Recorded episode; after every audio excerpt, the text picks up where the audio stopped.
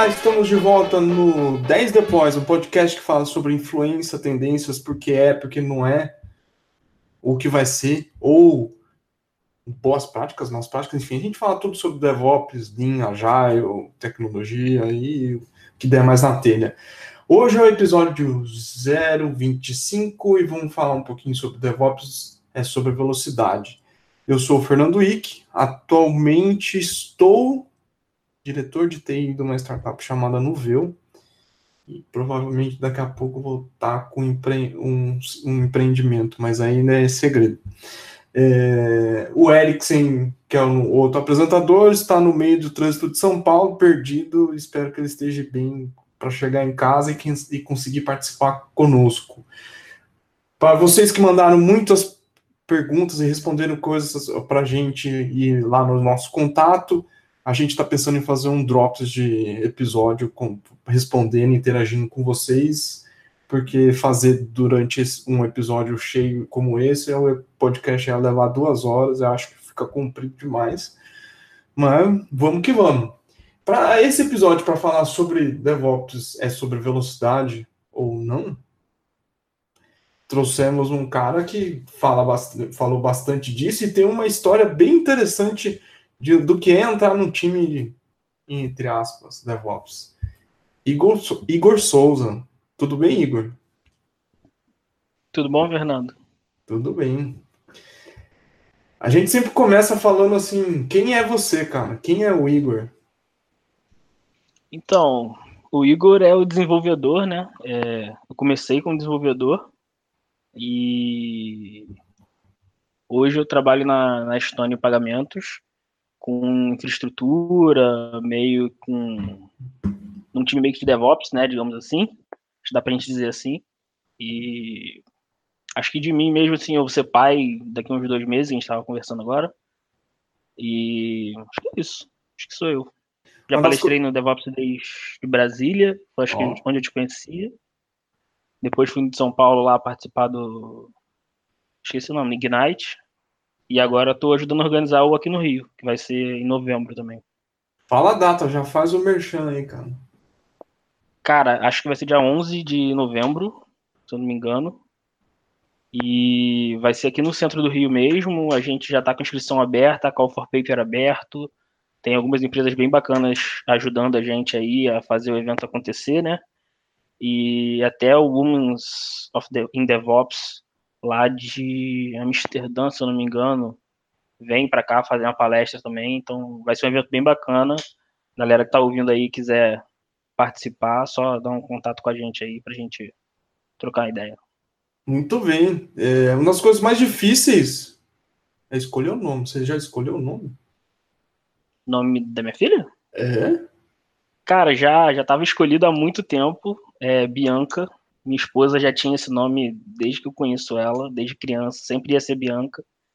E aí, quando a gente descobriu que era menina, ela. A gente nem pestanejou, tipo, ah, é Bianca. Eu falei, beleza, pode ser, não tem problema não. o próximo eu que escolho. É, exatamente, o próximo eu que escolho. É, no meu caso não foi bem assim, não. Foi uma. Não, foi promessa, né? Depois a gente aceita o próximo nome também. É. Eu sei disso.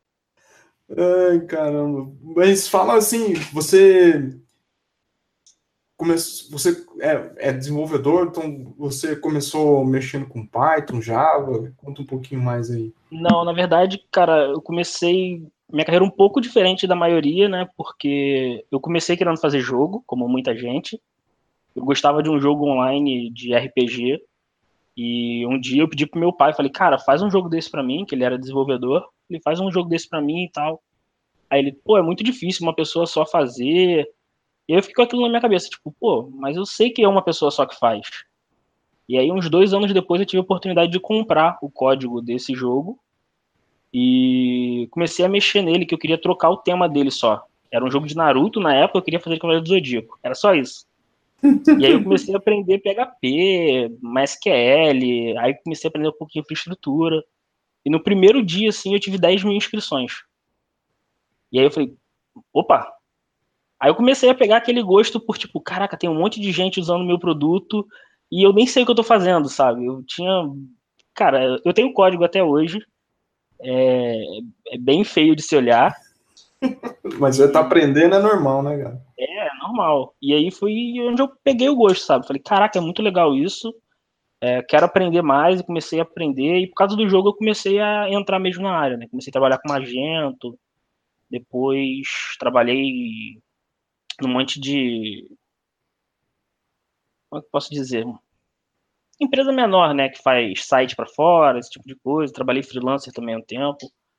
Mas eu comecei mesmo com PHPzão lá, lá no começo.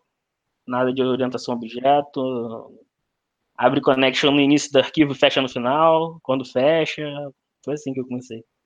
Não precisa ter vergonha, não, cara. Tem gente que fez Não, não tem vergonha, não. Tem gente que faz até hoje, né?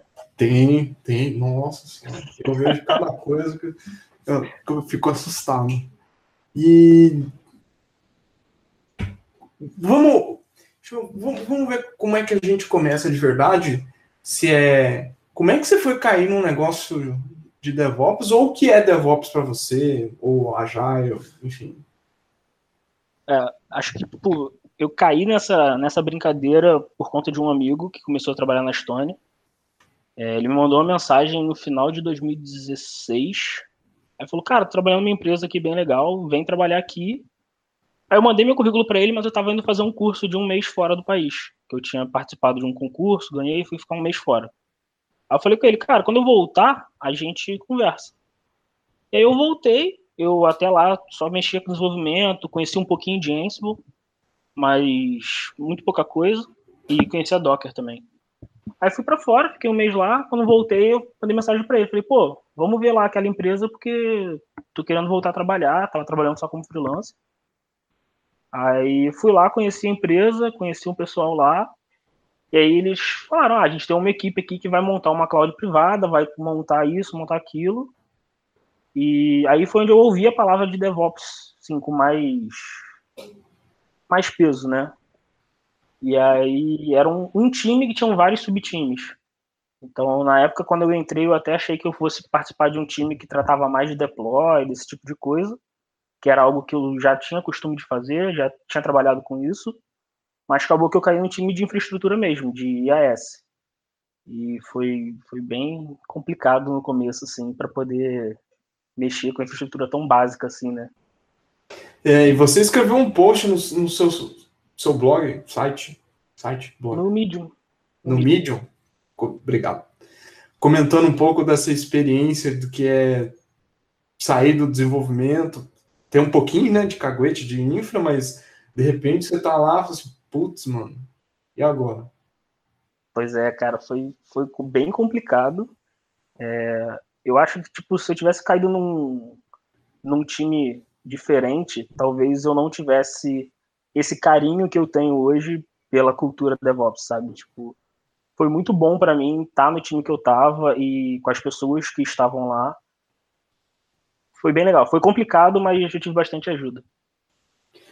É, bom, não sei se o, o quanto você pode falar, mas eu lembro do seu post, ele falava que você estava desesperado tentando aprender, fazendo curso. Eu não lembro se era curso, mas eu vou pegar as partes que me destacaram, assim, que você estudou muito para tentar ficar igual os caras de infra. É isso? É, é porque na Estônia, quando a gente entra, a gente tem uma semana para conhecer a cultura da empresa, né?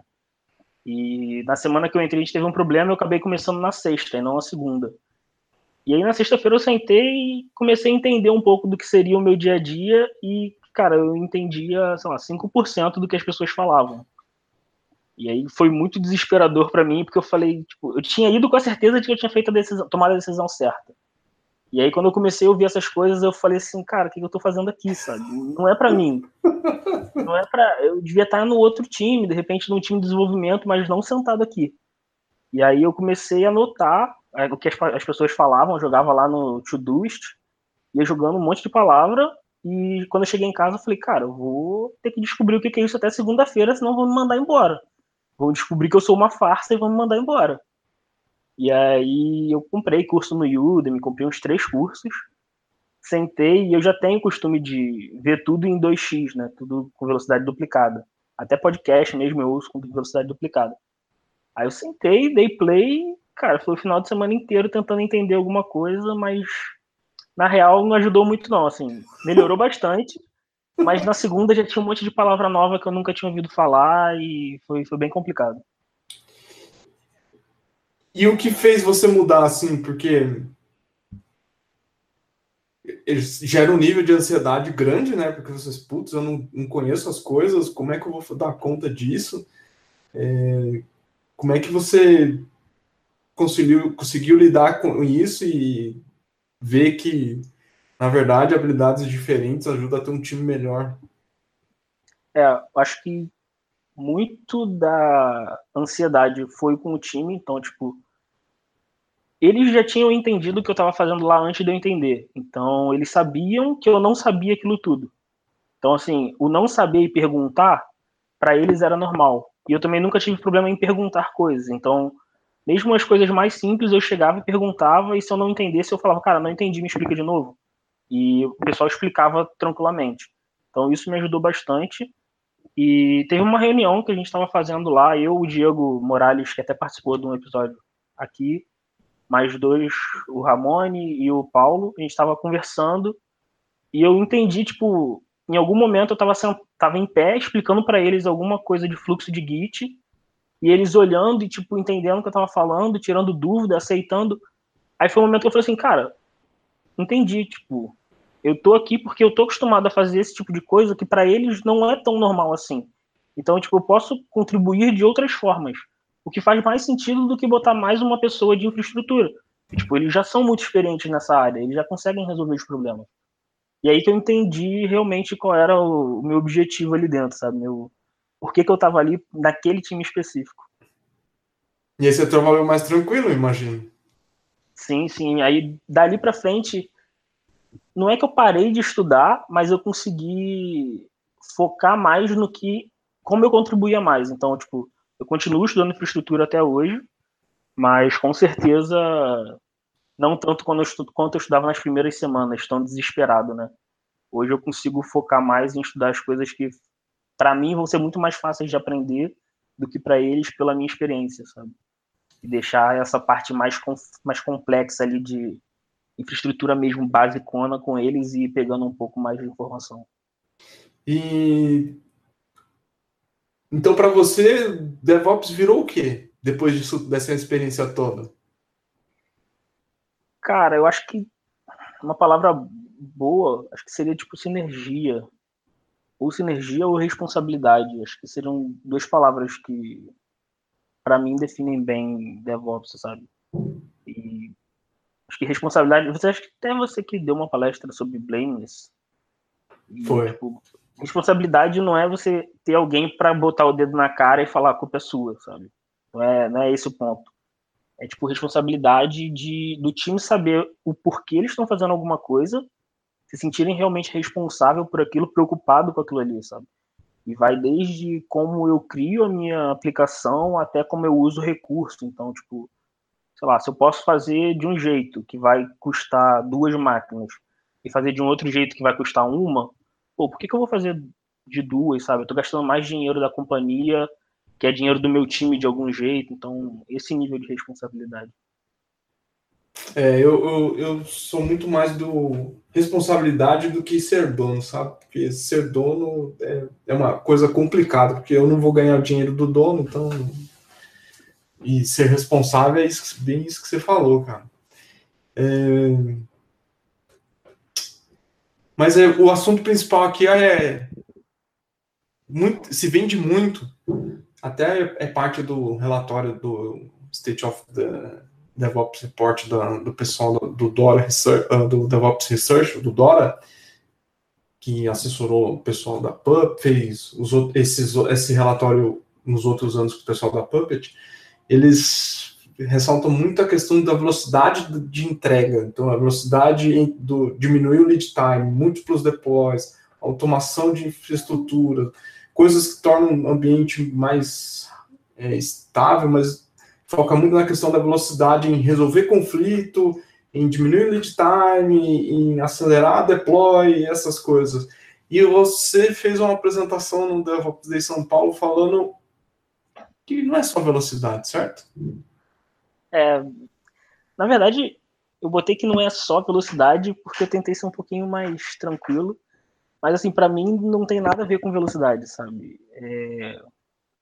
Entregar rápido não quer dizer entregar bem, e entregar rápido você pode acabar prejudicando mais a sua empresa do que ajudando, mesmo num, num curto espaço de tempo. Então, se eu começar a entregar muito rápido muitas coisas com problema, eu posso não pagar por isso agora, mas daqui a um ano, quando a minha empresa estiver bem maior, com muito mais cliente, e eu tiver um problema de ficar um dia fora do ar, que seja, tipo, algumas horas, isso pode impactar a marca, assim, de forma absurda, sabe? Então, eu, eu particularmente não acho que DevOps tem a ver com velocidade em si. Eu acho que tem muito mais a ver com, com o que a gente vai entregar do que como, sabe? Mais do que confiança. Isso também passa muito pelo, pelo, pelo, pelo Agile no sentido de pessoal, ah, vamos fazer as, as, é, as sprints e ganhar velocidade porque a gente vai entregar mais funcionalidade, mas o usuário não vê essas funcionalidades, não fazem sentido para ele, então o negócio não agrega valor, aí também não resolve muita coisa. É, é. Pode falar. Eu trabalhei, no, trabalhei numa equipe foi logo assim que eu comecei a trabalhar, é, que a gente tinha um, começou a implementar o Scrum lá, lá no comecinho, bastante tempo atrás. E aí a gente tinha um, uma quantidade de tarefas, a gente media até por tarefa, não tinha nem pontuação. A gente media a quantidade de tarefa. E aí chegou num certo momento que o gestor na época falou assim, cara, a gente precisa aumentar a velocidade. Aí o que o time resolveu fazer foi começou a quebrar mais as tarefas. Como a gente entregava a tarefa, ao invés de a gente botar uma tarefa sei lá, de três horas, a gente botava duas tarefas de uma hora e meia. E aí você aumenta a velocidade do time. Tipo, não faz sentido, sabe? É igual falar, não, eu faço, eu faço teste, eu faço teste de código, mas tipo, ah, você faz? É, eu, eu faço o teste depois que eu faço o código, não, não monto o teste, aí eu escrevo o código para poder fazer o teste. Ou senão eu faço o teste só para dar 100% lá e passar no, no, no, igual um. É. Igual um, já, já, já, vi bastante. Um igual um. Rapaz, essas, essas coisas eu, são. Fala. Eu, particularmente, não tenho muito problema com quando o teste é feito. É, já trabalhei com gente, tipo, muito, muito boa, pessoas que me ensinaram muito, inclusive de teste, que até hoje eu ainda converso com essas pessoas e elas não fazem TDD, sabe? Elas preferem escrever o código e depois gastar um tempo fazendo teste. Mas fa gasta um tempo realmente fazendo o teste, sabe? Tipo, senta ali e escreve teste que faça sentido. Então, eu nem tenho muito problema com escrever antes ou depois, desde que tenha. A única coisa que me incomoda, assim, horrores, talvez porque eu tenha vindo de desenvolvimento, é a galera que, tipo assim, ah, não, beleza, isso aqui é, é tão simples, sabe? Essa função aqui de cinco linhas, que eu não preciso testar ela. Isso é algo que, que, que dói no meu coração. Ah, mas aí tem lá 300 outras funções que dependem dessa funçãozinha. E aí, quando ela quebra. Você não sabe nem onde ela quebrou. Rapaz, nem me fala. Esse dia eu tava olhando um negócio em Python, cara. O problema não era o Python, mas era tanta função dependia dessa função que, cara, eu levei. Era 500 linhas de código. Eu, levei, eu levei quatro horas para achar o problema, só que eu não consegui resolver, não. Tipo, cara, eu, o Python nunca foi muito presente na minha vida, não.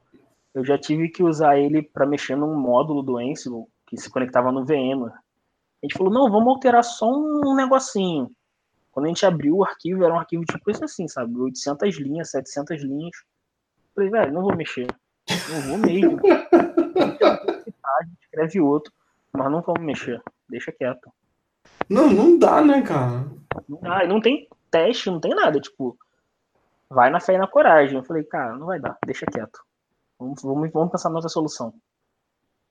E, mas voltando à questão, é, na sua apresentação você comentou bastante sobre nível de maturidade. Ah, cara, relaxa, aqui tem gato, passa caminhão. É, não. Cachorro resolveu latir na hora. É, então, cara, o nível de maturidade foi algo que eu comecei a ler bastante no começo do ano, assim. É, a gente começou a tentar aplicar na Stone, e aí a gente começou a ler bastante, discutir bastante lá dentro. E o nível de maturidade para mim, ele nem é a parte mais importante. Eu acho que ele é bom para você acompanhar o quanto o seu time está evoluindo. Só que você tem que ser sincero com, com o seu com os seus níveis, né? Também não adianta você colocar o começo uma parada tipo absurda e nem querer chegar num lugar muito longe se você ainda tem muitos problemas. Ajuda assim o pessoal que vai estar nos ouvindo, eles entenderem como é que você aplica essas, essa, como é que você identifica o nível de maturidade de um time. Vamos, vamos supor que a gente tá, acabou de montar um time para cuidar vamos falar de, de plataforma de infraestrutura, e aí como é que a gente começa a identificar a maturidade desse time? É, aí existem acho que duas formas básicas. A primeira é você ver onde você quer chegar, de um nível que você esteja feliz com o serviço. Não necessariamente o seu futuro especial, mas um momento onde você vai estar feliz com o seu serviço. Tipo, a qualidade do seu serviço é o suficiente para os seus clientes estarem felizes. Alguma coisa assim. E aí você define que isso é um nível, sei lá, pensa de 1 a 5, esse é o seu nível 4. E aí você vai pensar para trás o que você precisa fazer. E aí tem alguns que preferem colocar tudo de uma forma só, tipo um conjuntão. Então coloca lá, ah, eu quero estar tá usando GitHub ou Git e quero estar tá fazendo teste como nível 1. E uhum. nível 2, ele quer estar tá fazendo CI, então ele quer ter um Jenkins na empresa dele que a cada commit na master vai usar, vai rodar lá todos os testes. Mas assim, varia muito de time para time, sabe? Porque tem times que no caso do Git, prefere nem usar aquele Git Flow, né? Prefere usar o Trunk Base. E aí assim, eu particularmente acho muito mais difícil usar. Então, o nível de maturidade para o seu time usar determinadas coisas tem que ser mais alto. Então, acho que o primeiro ponto é, é, sentar com o time, entender o que eles usam, por que eles usam e se eles estão prontos para usar aquilo ali. Sabe? Eu já, já trabalhei em time que usava trunk base e vivia tendo milhões de problemas. E aí a gente sentou e falou, cara, vamos, vamos dar um passo atrás, vamos entender como funciona pra gente, sabe? Como que a gente, como o time consegue usar o GitHub, no caso. Uhum. E aí a gente voltou, começou a usar lá o, o GitFlow, viu que não funcionava e a gente achou que aquele era o nível zero. Então, assim, quando você define um, os níveis de maturidade, você também não precisa escrever aquilo em pedra, sabe? Você pode chegar ali e falar, não, meu nível zero é usar o Git Flow do GitHub. E aí tu vai começar a usar e falar assim, não, é realmente para mim isso não serve. Na verdade, o zero precisa não ter isso e não ter isso. Então, é algo que você vai meio moldando, sabe? É bem difícil você ter um, um genérico.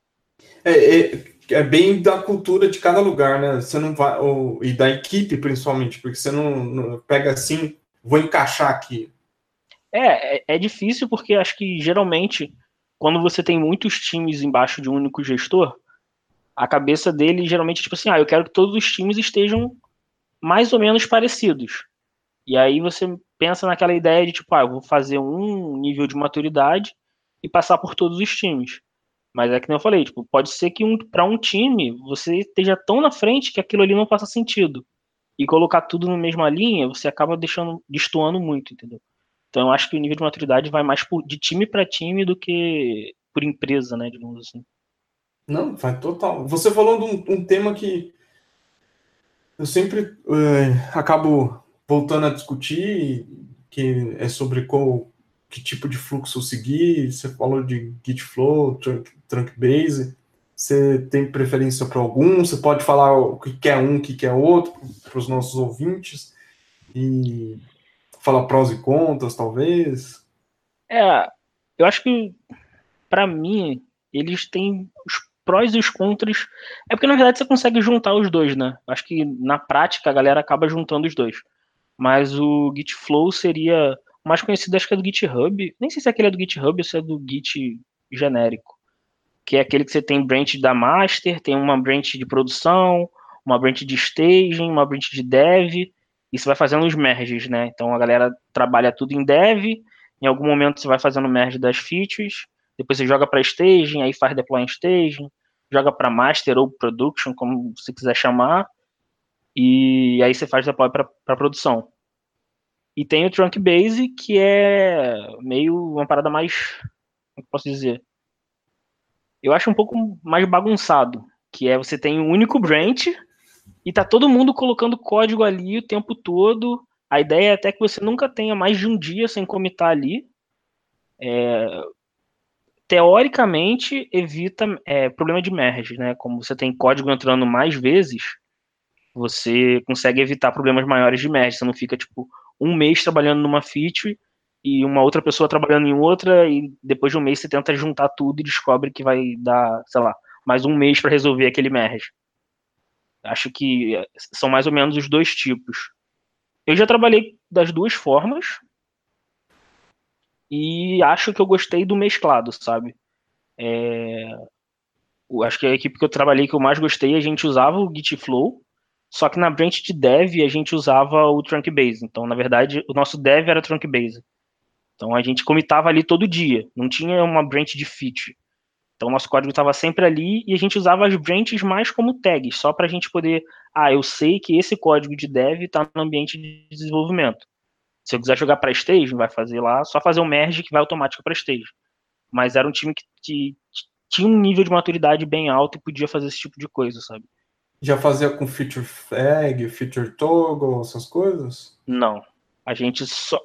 Cara, acho que tag, se eu não me engano, a gente usava só para as versões de produção. A gente não usava tag para mais nada. Era só essas três, quatro branches, que era master, era master, dev, staging e hotfix. Era só isso. E quando a gente jogava em produção, que a gente criava uma tag. Só isso. Não, mas é, é, eu acho que é, esse é interessante, assim, principalmente porque o, o, o fato de vocês estarem fazendo sempre na, na master de vocês, na dev, que seria a master de vocês, é, permite que se aparecer um conflito você consiga resolver ele mais rápido e, e virar a fonte, fonte da verdade, né? Porque você sempre confia que aquela base, aquela, aquela, aquela branch vai ter ser confiável para subir as coisas. Eu, eu também gosto bastante desse modelo, assim. É, eu acho que eu trabalhei com eles sete meses e só teve um commit que, assim, foi uma coisa bem um caso bem específico que a gente não, deixou, não fez direto na dev, foi feito direto em produção, mas foi uma parada que, tipo assim, cara, tá dando muito problema, a gente precisa colocar esse fix. E era um fix teoricamente simples. E aí a galera fez na hora, jogou em produção mesmo, depois a gente veio fazendo para trás, né? Veio fazendo dev para staging, para produção. É, toda vez.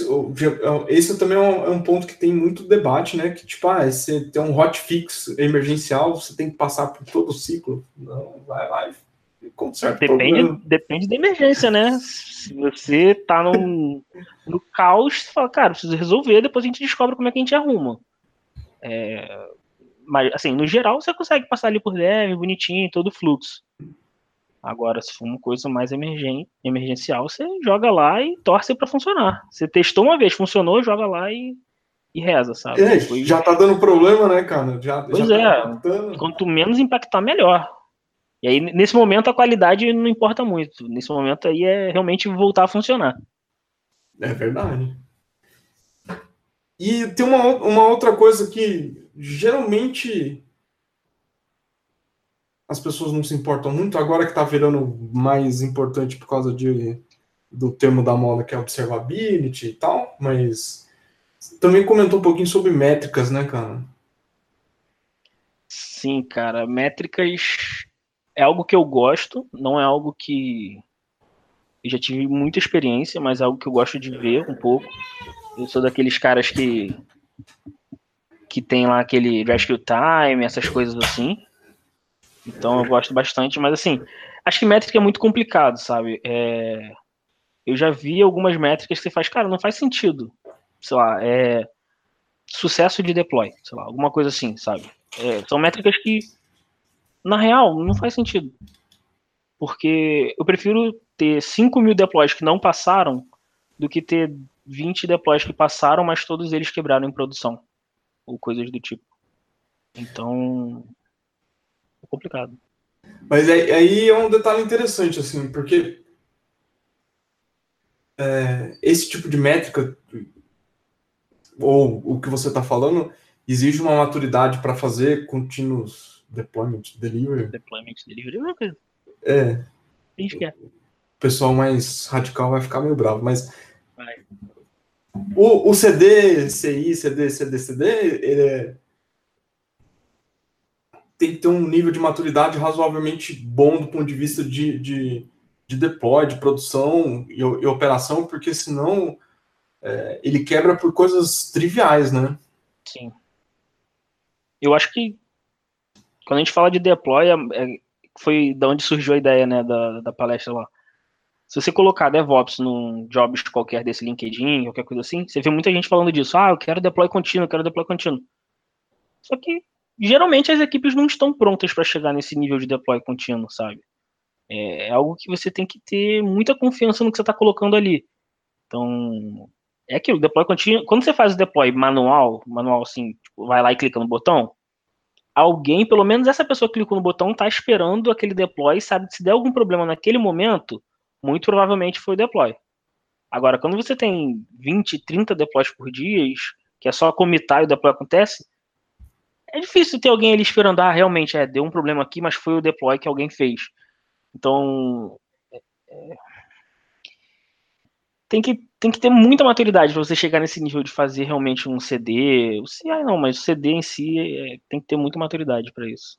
É, tem que ter uh, webhooks, robozinhos para te notificar que o seu deploy, o commit que você fez quebrou o deploy, e aí tem que parar para olhar e tal.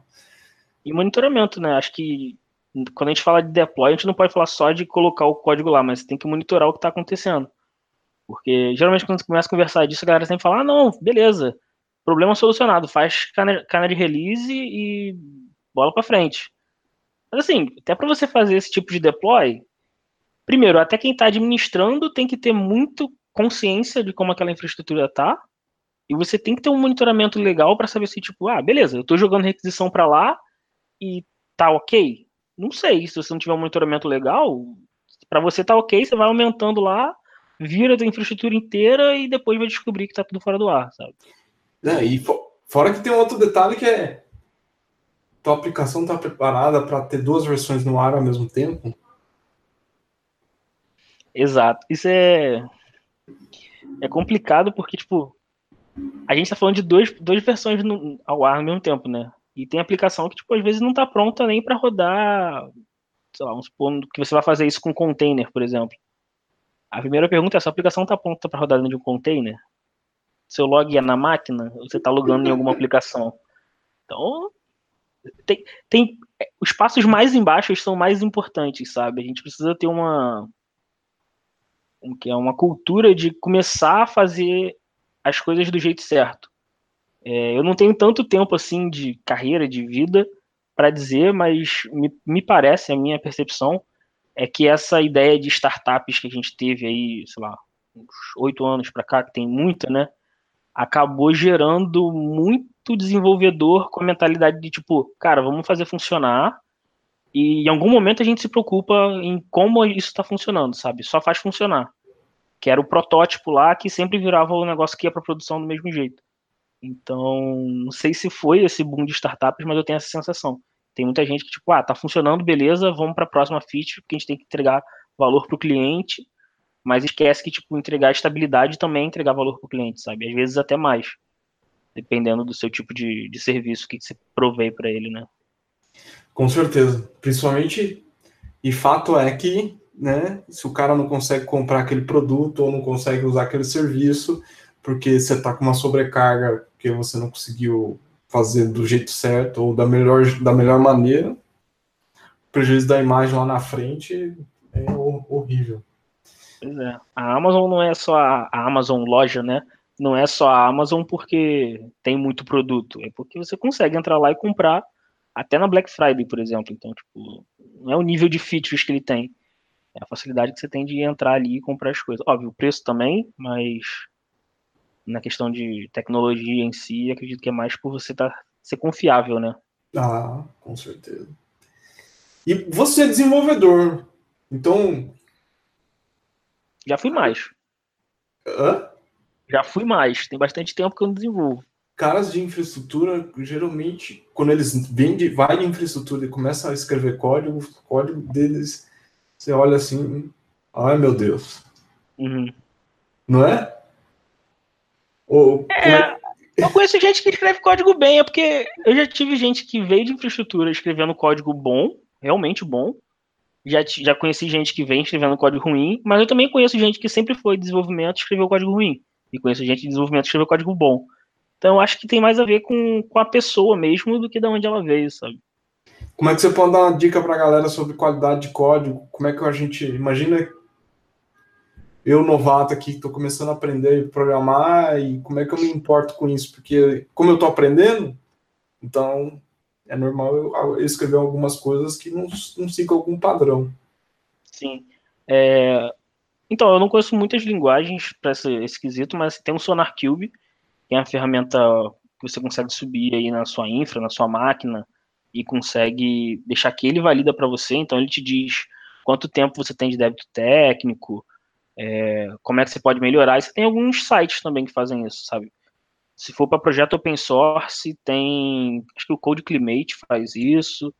E assim, eles integram com o GitHub. Então, você comita no seu GitHub, ele já vai pegar e vai te dar um badge, tipo, ó, seu código tá com B. Aí você entra lá e consegue ver, ah, tá com B por quê? Ah, porque você aqui, ó, repetiu o código aqui e aqui. Então, cria uma função lá. Alguns deles até dizem como resolver, sabe? Tipo, cria uma função lá coloca esse código lá e chama aqui quando você precisar. Ou, pô, você está usando um if dentro de if, dentro de if. Tenta dar uma olhada nessa documentação aqui e ver se você consegue resolver. E eu acredito que as outras linguagens, tipo, eu desenvolvi muito mais em Ruby. Então, eu sei que em Ruby você tem algumas gens que você roda na sua máquina mesmo. eles te falam, cara, ó, isso aqui está de acordo com os padrões, mas isso aqui não. E é aquilo, você não é obrigado a seguir o padrão, mas é, a comunidade Ruby em si, ela é bem não sei se eu posso dizer chata sem a galera de Ruby me bater, mas, tipo, bem apegada aos padrões dele, sabe? Então, acho que vai mais ou menos para esse lado. Essas ferramentas online e essas gens, essas libs para fazer isso mesmo. A gente falou de monitoramento, gerenciamento de logs, cara. Então, o que a gente estava falando, sua aplicação está pronta para rodar em container? Provavelmente só se você tiver um conhecimento já sobre esse tipo de coisa, tipo, log. É muito comum a galera fazer log em arquivo. Isso quando a galera se importa em botar log em algum lugar, né? Não, e como se importa em mandar mensagens, escrever a mensagem certa no, pro log. Eu tenho, tem uma aplicação que eu gosto muito de falar que o log dela é horrível, e eu acho que ela é uma das melhores aplicações pro que ela faz. Que eu não sei se, pessoa, se tem alguém da Estônia ouvindo, espero que não. Cara, Ansible é a ferramenta com as piores mensagens de erro que eu já vi na minha vida. Eu uso todo dia, há, sei lá, mais de um ano, e mesmo assim eu não consigo me acostumar. Como uma ferramenta tão grande tem mensagens tão ruins. É coisa de tipo, não conseguir me conectar à máquina. Aí quando você vai ver, não é isso. É tipo, sei lá, tá, tem uma vírgula no lugar errado, sabe? É, é, é horrível. Terraform também tem as mensagens de erro são bem enigmáticas, assim. Você Algumas um, são. Você precisa ter um pouquinho de tempo com ele para entender o que ele realmente está querendo dizer para você. Sim. Quando você começa a entender as mensagens de erro, de repente elas começam a fazer sentido.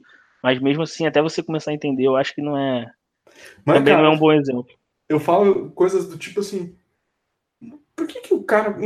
Por exemplo, ah, uma mensagem era no log e tá, tá escrito como é, debug, ou como erro, mas era só notify. Por quê? Ou, tá, ou o cara coloca lá tudo, tudo em modo debug em produção. A aplicação, né? Aí você é. dá um erro e fala assim: Ué, esse aqui é só URL do banco? Ah, entendi. É, é, já, já vi algumas assim também. Geralmente em site, quando você vai usando, começa a dar erro, você encontra essas coisas. Ah, tem uma história dessa de, tipo, botar as paradas em debug em produção, que foi com a minha operadora de internet. Tipo, eu fui entrar no site para pegar um boleto. Aí sabe é, aquela mania de quem é desenvolvedor, né? Acho que a galera de infra também tem isso. Olhei pro URL assim, falei, ué, tem coisa estranha essa URL aqui. Aí deletei, assim, sei lá, um pedacinho da, da URL e dei enter. Aí deu aquele erro, tipo, ah, na pasta tal, não sei o que. Aí tu vai entrando, você pega, tipo, CPF da galera, boleto da galera com nome, com conta, Falei, caraca, gente. É só trocar o debug, igual você falou, né? Trocar o debug por production que tá, tá de boa, não tem esse problema. Pois é, o povo é, é muito doido com essas coisas, cara. É complicado. Mas assim, tem, tem bastante ferramenta que a galera consegue usar. Eu tô. Eu tava testando uma esses dias. Se eu não me engano, o nome dela é Sentry. Ah, o Sentry. Cara, eu achei espetacular. Que é Pythonico, ama essa ferramenta. Aí eu descobri ela tem, sei lá, acho que menos de um mês. Um amigo meu falou, pô, dá uma olhada aqui, a gente tá usando na empresa, achei ótimo. Eu coloquei, tô achando ótimo. Coloquei num projetinho meu, né? Então, de vez em quando eu vou lá, gera um erro assim só para ver o que ele vai fazer. Eu acho maravilhoso, cara. Achei bem legal. Então, a dica para quem também não conhece, que nem eu não conhecia, para dar uma olhada. O Sentry tem um detalhe interessante assim, não roda on-premises. Não. Roda, claro, né? Pessoal, você vai acabar fazendo do jeito mais, mais, mais barato. Mas se você é uma, uma empresa, tem dinheiro, cara, paga paga o, o cloud, porque manter esse troço na mão é uma treta. eu nem sabia que eles tinham on-premise. Tem, cara. Tem, eu, eu uso lá a versão free deles mesmo, só pra ver como que é. Achei ótimo, assim, tipo. Achei bem legal, bem, bem simples, na verdade. Eu não tive nem que fazer muita coisa, eu tive, só adicionei lá no projeto, configurei uma coisa ou outra e ele já pega os, os erros mais mais comuns, né, digamos assim, os logs mais, mais comuns. Achei bem é, legal. Não, é muito bom. Eu tive que manter esse troço aí no ar um tempo de novo. não. Nunca, nunca mais faço isso de novo. Pior que Rabbit.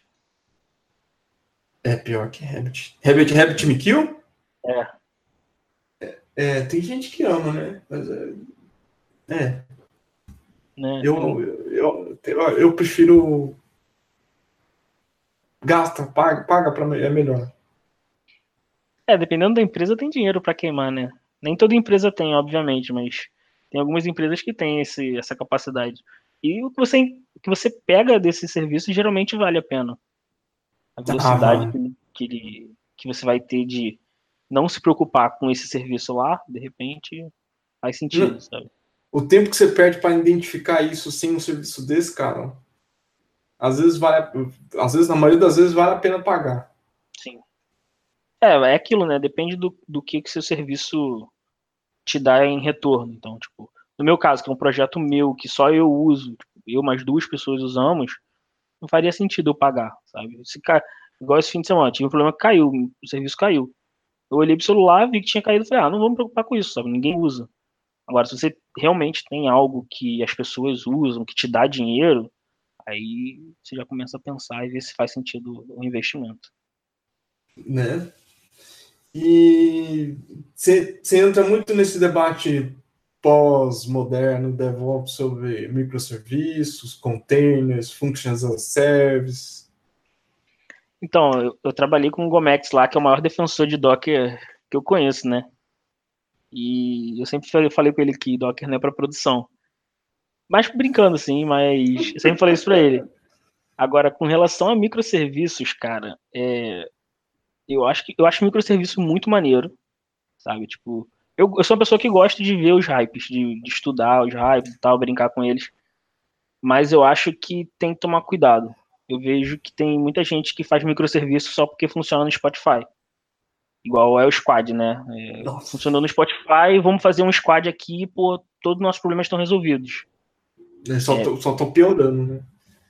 É, pois é. Então, tipo, tem até uma imagem da Red Hat, falando sobre hype, assim. Da, acho que é da Red Hat, de um evento deles, que é. Eles falam sobre a síndrome do DevOps. Tipo, não importa qual é a sua empresa, nem o que tem. Tá com DevOps no seu time que todos os problemas estão solucionados, sabe? É, é mais ou menos isso, sabe? Tipo, quando você coloca um microserviço, você tem um monte de problemas que antes você não tinha. Então, tipo, no monolito, beleza, você tem problema de tipo acoplamento, problema de código em si. Só que eu vejo algumas pessoas, tipo, ah, o meu projeto é pequenininho, tem 10 pessoas usando, mas ó, já são 8 microserviços, porque quando eu tiver 50 mil pessoas usando, essa parte de login aqui não vai aguentar. E, tipo, cara, calma. Resolve o problema que você tem agora, que é trazer clientes. Depois você vai lá e resolve o seu problema, que é não aguentar o login, sabe? Mas não, todo mundo, ah, mas aí eu vou fazer microserviço porque aí tem o pior do microserviço, né? Tipo, só para deixar claro, não é que eu não gosto de microserviço. Eu acho legal, só que ele tem que ser feito da forma correta. E aí o microserviço tem aquilo de tipo, ah, não, eu faço essa parte em Python, essa parte em Elixir, essa parte em Ruby. E aí você tem uma empresa pequenininha com três microserviços para fazer, sei lá, um, um parser de alguma coisa, um Todoist. Todoist é uma empresa grande, mas aquele negócio de, de tasks, né, de colocar as tasks. Você tem uma empresa pequenininha com três sistemas diferentes em dois desenvolvedores. E tipo, cara, a mesma pessoa vai ter que mexer em três sistemas diferentes, com três linguagens diferentes. Ele poderia estar mexendo em uma e fazendo um negócio bem feito. E quando você começa a colocar microserviços, você começa a ter problema de acesso.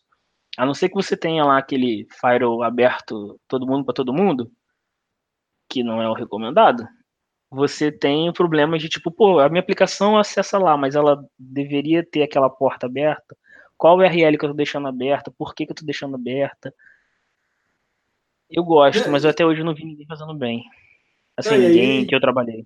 E é isso, assim, onde, eu tô, onde você está pondo os logs, quando der pau e você precisar identificar onde está o problema, como é que você correlaciona todos, todos os eventos relacionados àquela transação que se perdeu no caminho.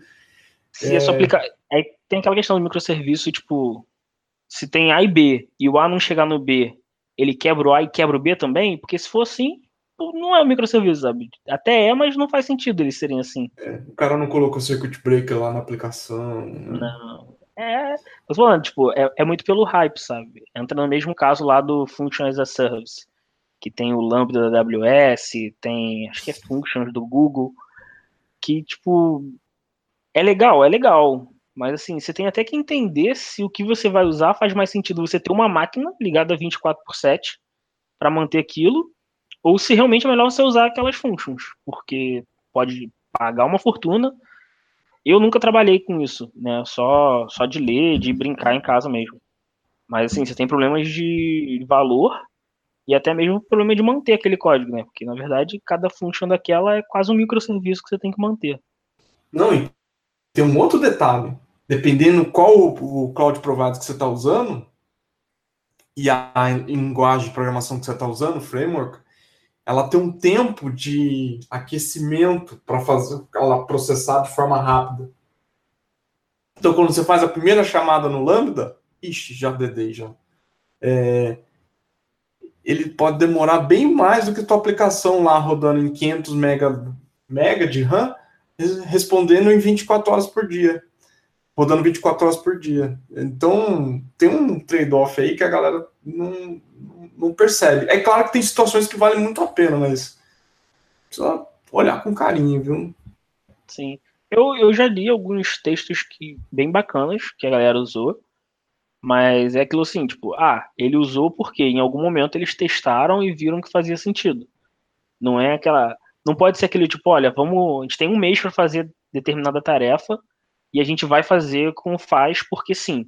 E aí, tipo, três semanas depois você olha e fala, cara, é, acho que não foi a melhor opção, mas como a gente só tem uma semana, é melhor a gente entregar e entrega do jeito que tá, depois a gente para para ver como é que resolve, sabe? E aí você tem lá 50 funções, não, mas tem lá 5, 10 funções e vão crescendo, vão crescendo, vão crescendo, e a conta vai junto, porque você paga por tempo, paga por acesso, e aí você descobre depois que também que tem, eu não sei se todas elas têm, mas eu acho que a AWS tem um limite, né, de tempo máximo que aquela função pode rodar. Tem, tem. E aí, tipo, se passar por algum motivo, sei lá, o seu index do banco ficou tá, tá errado, qualquer coisa assim, a sua função tá demorando muito mais, e aí, tipo, ninguém mais vai acessar aquilo. Então, se você não estiver preparado também para isso, vai ser um problema. E aí você tem que quebrar ela.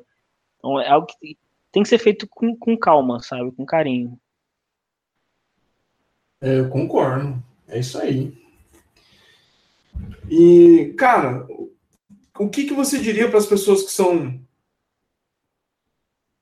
programadoras e querem começar a sair fuçando em infra por aí? Fuça. É... Só, só, só fuça, sabe? Assim, eu tive muita sorte porque quando eu comecei, eu lembro até hoje, eu sentei assim, primeiro acesso que eu peguei de, de máquina de staging, eu entrei na máquina, aí virei pro rapaz e falei assim, ó, tem dois anos que ninguém dá um update nessa máquina. Aí ele falou, cara, vai lá, dá o update. Eu falei, tem certeza? Ele tem. Aí eu dei update, você já imagina o que aconteceu, quebrou tudo, tudo parou de funcionar. Aí falou, pronto, parabéns, agora você vai entender como que as coisas funcionam. Então, assim, cara, coisas irão quebrar, você vai quebrar muita coisa, é normal, mas tem que mexer, sabe? Tem que fuçar e, ir entendendo, vai ler tutorial. Eu tenho muito costume de ler, eu tenho dificuldade para gravar comando, né? Então eu leio muito tutorial. Só que eu tenho facilidade para gravar por, o porquê das coisas. Então, tipo, eu sempre fui o cara que, ah, deixa eu ver esse tutorial aqui. Ah, tem que fazer isso, mas por que, que eu tenho que fazer isso? Então entende o que você está rodando e não só roda porque está ali, sabe? Então acho que meter a mão mesmo, sair mexendo e fazer bastante besteira, porque faz parte. Fazer besteira, mas com responsabilidade, né? Não claro. sai apagando, não sai apagando não as coisas dar, aí. Isso, não vai dar drop na tabela, no banco de produção, não vai fazer nada disso, mas assim, cria uma VMzinha sua ali, configura alguma coisa, tenta fazer funcionar é cloud, pô, toda cloud dá, sei lá, 300 dólares de bônus, né, quando você se cadastra. Se cadastra, joga um projeto open source lá, já fiz bastante isso também, pegar projeto open source, tentar colocar no ar. É, acho que é uma boa dica pra galera que tá, tá começando. É verdade. Ô, Igor, tem duas perguntas para você e eu esqueci aqui. Pode responder? Posso. Então vamos lá. O Pedro Pacheco fala, fala assim: para você, DevOps tem um peso que tem de mais para operação ou para desenvolvimento, na sua experiência? Ou há um peso nenhum ou é tudo igual? É, eu, eu, eu conheço, a maior parte das pessoas que eu conheço vem de operação. Mas eu não acho que tem peso para um lado nem para o outro. Eu acho que tem, tem esse estigma de que a galera de operação que vira DevOps, né, que é sempre aquele cara que tem acesso à produção e tal, mas não acho que tem que ser assim, não. Eu acho que tanto faz para um lado ou para o outro, porque a dificuldade que o desenvolvedor vai ter para aprender infraestrutura vai ser mais ou menos a mesma que o cara de infraestrutura vai ter para aprender a programar, sabe? Aprender a mexer com GitHub, aprender a fazer por request, trabalhar ali naquele merge. Então eu acho que vai ser tão difícil para um quanto para outro. Então não importa muito a sua área, só vai. Concordo. É, o Douglas Quintanilha. Assim, falando de DevOps. Trabalhar com você? Ixi, ó, uhum. pergunta difícil, hein? Falando sobre o DevOps um pouco além da, de cultura e olhando um pouco mais para o ferramental. O que vocês acham hoje que é o estado da arte de infra? Muito se fala de serverless, infra imutável, etc. E aí? Eu, particularmente, gosto de infra imutável. É ele fala isso. Eu, assim, estou estudando bastante Google Cloud nos últimos dias, nas últimas semanas aí. E o meu objetivo é montar uma estrutura inteira de inframutável, inclusive sem acesso SSH ou RDP no caso de Windows nem nada. E tirar a máquina daquele pool quando for quase botar ela em quarentena, sabe? Em quarentena ela teria um SSH para você logar e descobrir o porquê tá dando problema mas ela não volta para lá. Então, assim, para mim seria imutável mesmo, nada de dar nome à máquina para pegar carinho, sabe? Aquela máquina de, sei lá, três anos ligada, ó. Eu não sou muito dessa pegada, não. Prefiro ir pro mata, sobe, máquina várias vezes. Eu também sou favorável disso aí. Eu, eu, eu tenho. Até fiz uma apresentação no PHP Conference sobre infraestrutura imutável. É concordo contigo, só o detalhe é que eu insisto bastante que a aplicação tem que estar preparada para rodar assim. Geralmente ela não está. É. Então, e a, e a parte de, de log com relacionamento de evento é muito importante, porque justamente evita essa parte de você dar SSH sem nenhuma razão, né? Sim. Eu é, concordo. O, você falou aí, a gente falou bastante de código, né? Eu tava ouvindo o podcast, acho que foi do Gomex mesmo, com o Fernando, acho que é Fernando, do Linux Tips. Ah, o, falou, sim, sim, sim. Ele falou um negócio bem bacana, que ele fala, cara, uma coisa que é muito cara para a empresa é código ruim. Porque código ruim, ele traz problemas na aplicação, então, tipo, você pode derrubar a sua aplicação e provavelmente ela vai consumir muito mais recursos do que ela precisaria. Então é meio que isso, tipo, tudo que a gente pensa em fazer de infraestrutura tem que estar tá alinhado com a aplicação. Então não adianta ninguém chegar e falar, cara, a partir de agora a gente vai usar container para tudo. Se sua aplicação não está pronta, você vai botar em container, você vai ter mais problema do que colocar numa VM, sabe? Então a gente sempre vai bater no ponto de que tipo a aplicação tem que estar tá bem feita, bem elaborada, que é tipo para mim é, é, o principal, porque a gente falou lá de qualidade, né? Tipo, uhum. desenvolvimento tem muito tempo que eles já sabem fazer teste engenharia de software em si já sabe fazer teste há muito tempo. E eles têm várias formas de gerar métrica. Diferente da gente que tenta codar infraestrutura, tipo Ansible. Eu, pelo menos, não conheço nenhuma ferramenta que meça a minha qualidade de código do Ansible. Se alguém conhecer qualquer uma, por favor, me avise. Você eu não conheço. Moleque? Você já você testou então, eu, a gente usa lá na Stone, mas eu não acho que. Ele não me dá. Como é que eu posso dizer? Ele não me diz minha qualidade. Ele me disse no final funcionou o que eu disse para ele que precisa. E eu nunca consegui chegar num, num ponto, tipo assim, o que eu escrevo no Ansible parece que é a mesma coisa que eu escrevo no Molecule, sabe? Tipo, eu pego em algum lugar do Ansible e falo, ó, eu quero que esse Nginx aqui esteja rodando. E aí no Molecule eu vou e falo, Molecule, o Nginx tem que estar rodando. Tipo, eu pelo menos ainda não consegui entender essa forma de teste, sabe? Tipo, eu escrevo a mesma coisa dos dois lados. E aí no final vai rodar a mesma coisa, vai estar vai tá ali, sabe? Eu ainda não.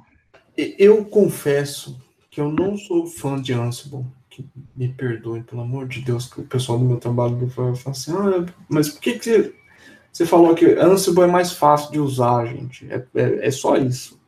Só isso. O... E depende de quanto você usa. É. Mas se eu for usar Chef, Puppet, coisas assim, tem o RSpec e o outro InSpec. InSpec? InSpec. O RSpec eu já usei, o InSpec não. Que eles são um pouquinho melhor para esse tipo de coisa. É, o RSpec ele vem, eu não sei se ele vem, mas ele é usado para Ruby, né? E como Sim. o Puppet é em Ruby, provavelmente eles têm essa mesma ideia.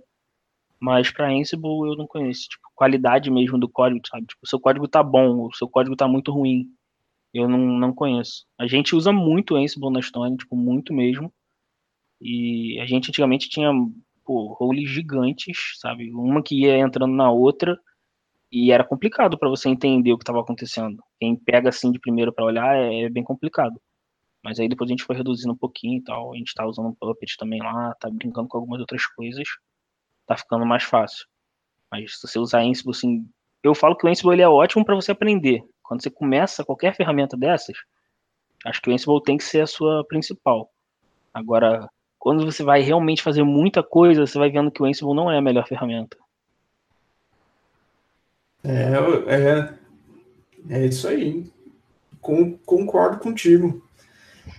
Não, não sou muito fã, não, mas eu acho que para aprender ele ajuda bastante. Agora, estado da arte, ponto de, vista, ponto de vista de ferramenta, você ter uma boa ferramenta de monitoramento, ter saber usar ela. A gente falou aqui de, de fazer provisionamento com Ansible, Puppet. Ansible não. Provisionar, com Ansible não dá muito problema. Dá muita dor de cabeça. Terraform? Terraform? Eu, eu gosto, eu gosto. Terraform, é, coisas que a gente que, que são bem usuais de mercado, assim. Tem outras, mas eu não sou muito fã. Não. Essas para mim são meu são as minhas preferidas para usar. É, tem o ciclo HashiCorp lá, né? Terraform, é, Terraform, Puppet, caraca, Terraform, Packer, Consul, tem aquele ciclozinho lá. É, a galera gosta. Packer é animal, cara. Nossa. Pô, eu acho muito simples e muito genial. Eu então, comecei a usar mesmo tem duas semanas. Eu uso para confessar para você que eu uso o Ansible eu uso fortemente com Packer porque não exige muita Sim. coisa. Aí os dois eu acho que casam bem assim, mas é... é eu tô usando exatamente desse jeito. E aí eu, aí eu ouvi o molécula funcionar um pouquinho melhor, só que o molécula quando tá usando com o Ansible assim, ele não o, o jeito que você escreve no o, o Ansible ele não é tem que ser um pouquinho diferente para funcionar com molécula. Pelo menos comigo foi assim. Aí eu ah, é, gostei. O molécula 2, né, que você tá usando. É. É, o 2 eu não cheguei a mexer muito não, a gente usava muito o antigo, o 1 ponto alguma coisa. O 2 eu lembro que deu bastante dor de cabeça pra gente começar a usar. Muito bem. Estamos chegando perto do fim, Igor. Você quer fazer suas considerações finais antes de a gente pedir recomendações de livro, revista, essas coisas, filme? Hum, considerações finais, cara, eu acho que não tenham medo de perguntar nada. Eu vejo que os dois lados têm um pouco de medo de tirar dúvidas, sabe? Então, se você está começando a desenvolver agora senta do lado de alguém e pergunta para a pessoa, independente do quão simples pareça, que às vezes não é tão simples assim. E se a pessoa for, tipo, idiota com você, sabe? Tipo, cara, beleza, bola para frente, você acha uma outra pessoa. Isso vale para desenvolvedor e para galera de infraestrutura, quem estiver trocando, né? E acho que é isso, cara. Acho que não tem muito, muito mistério, não. Só valorizem as pessoas próximas também de vocês, sabe? Tipo, a, parada que eu pelo menos aprendi muito é tipo, não é só porque aquela pessoa tem mais experiência que você que ela tá certa e tá longe de a, a pessoa que tem menos experiência que você necessariamente tá errada. Então, ouça os dois lados e pense para tirar sua, sua opinião, não vá por cargos, digamos assim. Concordo. Principalmente porque agora eu tô na posição de chefia, então geralmente eu tô errado. Só que as pessoas acham que eu tô certo. Então... É, não pode, não deixem você estar certo sempre. É, isso aí eu concordo. É, minha dica especificamente é sobre um seriado, um seriado que está passando na Amazon Prime chamado Jack Ryan. Eu vi é... muita gente comentando. É, cara, é legal. Assim, Jack Ryan é, é, é do. Putz, esqueci o nome do autor. Mas ele fez jogos patrióticos, tem uns filmes legais dos anos 90 e início dos anos 2000, que incluem o Jack Ryan com atores diferentes, que eu super recomendo. É bem legal. É, eu acho que de Netflix, assim, eu tô assistindo Inumanos, a série da Marvel lá. Você tá gostando? Não é nada especial, mas aquela série assim, chegou em casa cansado, vai dar um play em alguma coisa só pra ver meia hora, eu acho que é uma série ótima, sessão da tarde, assim, bem legal. Eu gosto de, de sessão assim. E Sharknado, o último aí que saiu, bem legal também. O pessoal não gosta muito não, mas eu gosto. Sharknado, eu assisti Mega Tubarão, cara. Pô, não fui assistir ainda. Quer dizer, ainda ah. não, não vou mais, né? Vou assistir só quando sair. Rapaz, no cinema dá uns sustos animal, viu, cara? Eu não imagino. Eu queria muito eu não achei que ia tomar susto com esse filme, não. Mas tomei. Foi bom. É, eu quero ver, eu quero ver. Eu gosto de filme de tubarão. Tubarão e furacão. São coisas que eu curto. E de livro, cara, eu tenho um livro que eu tô lendo que não tem muito a ver com tecnologia. Acho que é, tipo de tecnologia. É, tecnologia eu tô lendo o padrãozão lá, né? O SRE do Google, essas coisas assim, a gente tá sempre lendo com calma. Mas tem um livro que se chama Vernon, é, do rapaz que trabalhou comigo, Renan Barreto, que ele não me ouça, ele me deu esse livro há muito tempo atrás, eu peguei para ler ele agora, quando minha filha tá ali com seis, sete meses, eu peguei ele para ler, e meio que lendo para ela, né? Então, tô gostando bastante do, do, do livro, tô me segurando para ler só, só em casa, mas tá, é bem legal, acho que vale a pena dar uma lida. Acho que tem na Amazon o livro.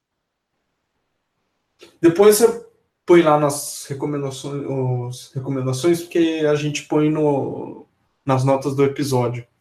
Beleza. Não... A galera que for mais, mais geekzinho assim vai pegar bastante referência. Legal. legal. E, isso aí, gente. Obrigado por hoje. Obrigado, Igor, pela participação. Eu que agradeço. E, infelizmente o Erickson não conseguiu chegar a tempo. A gente deve voltar em breve, espero. Então, obrigado a todos vocês. Até a próxima.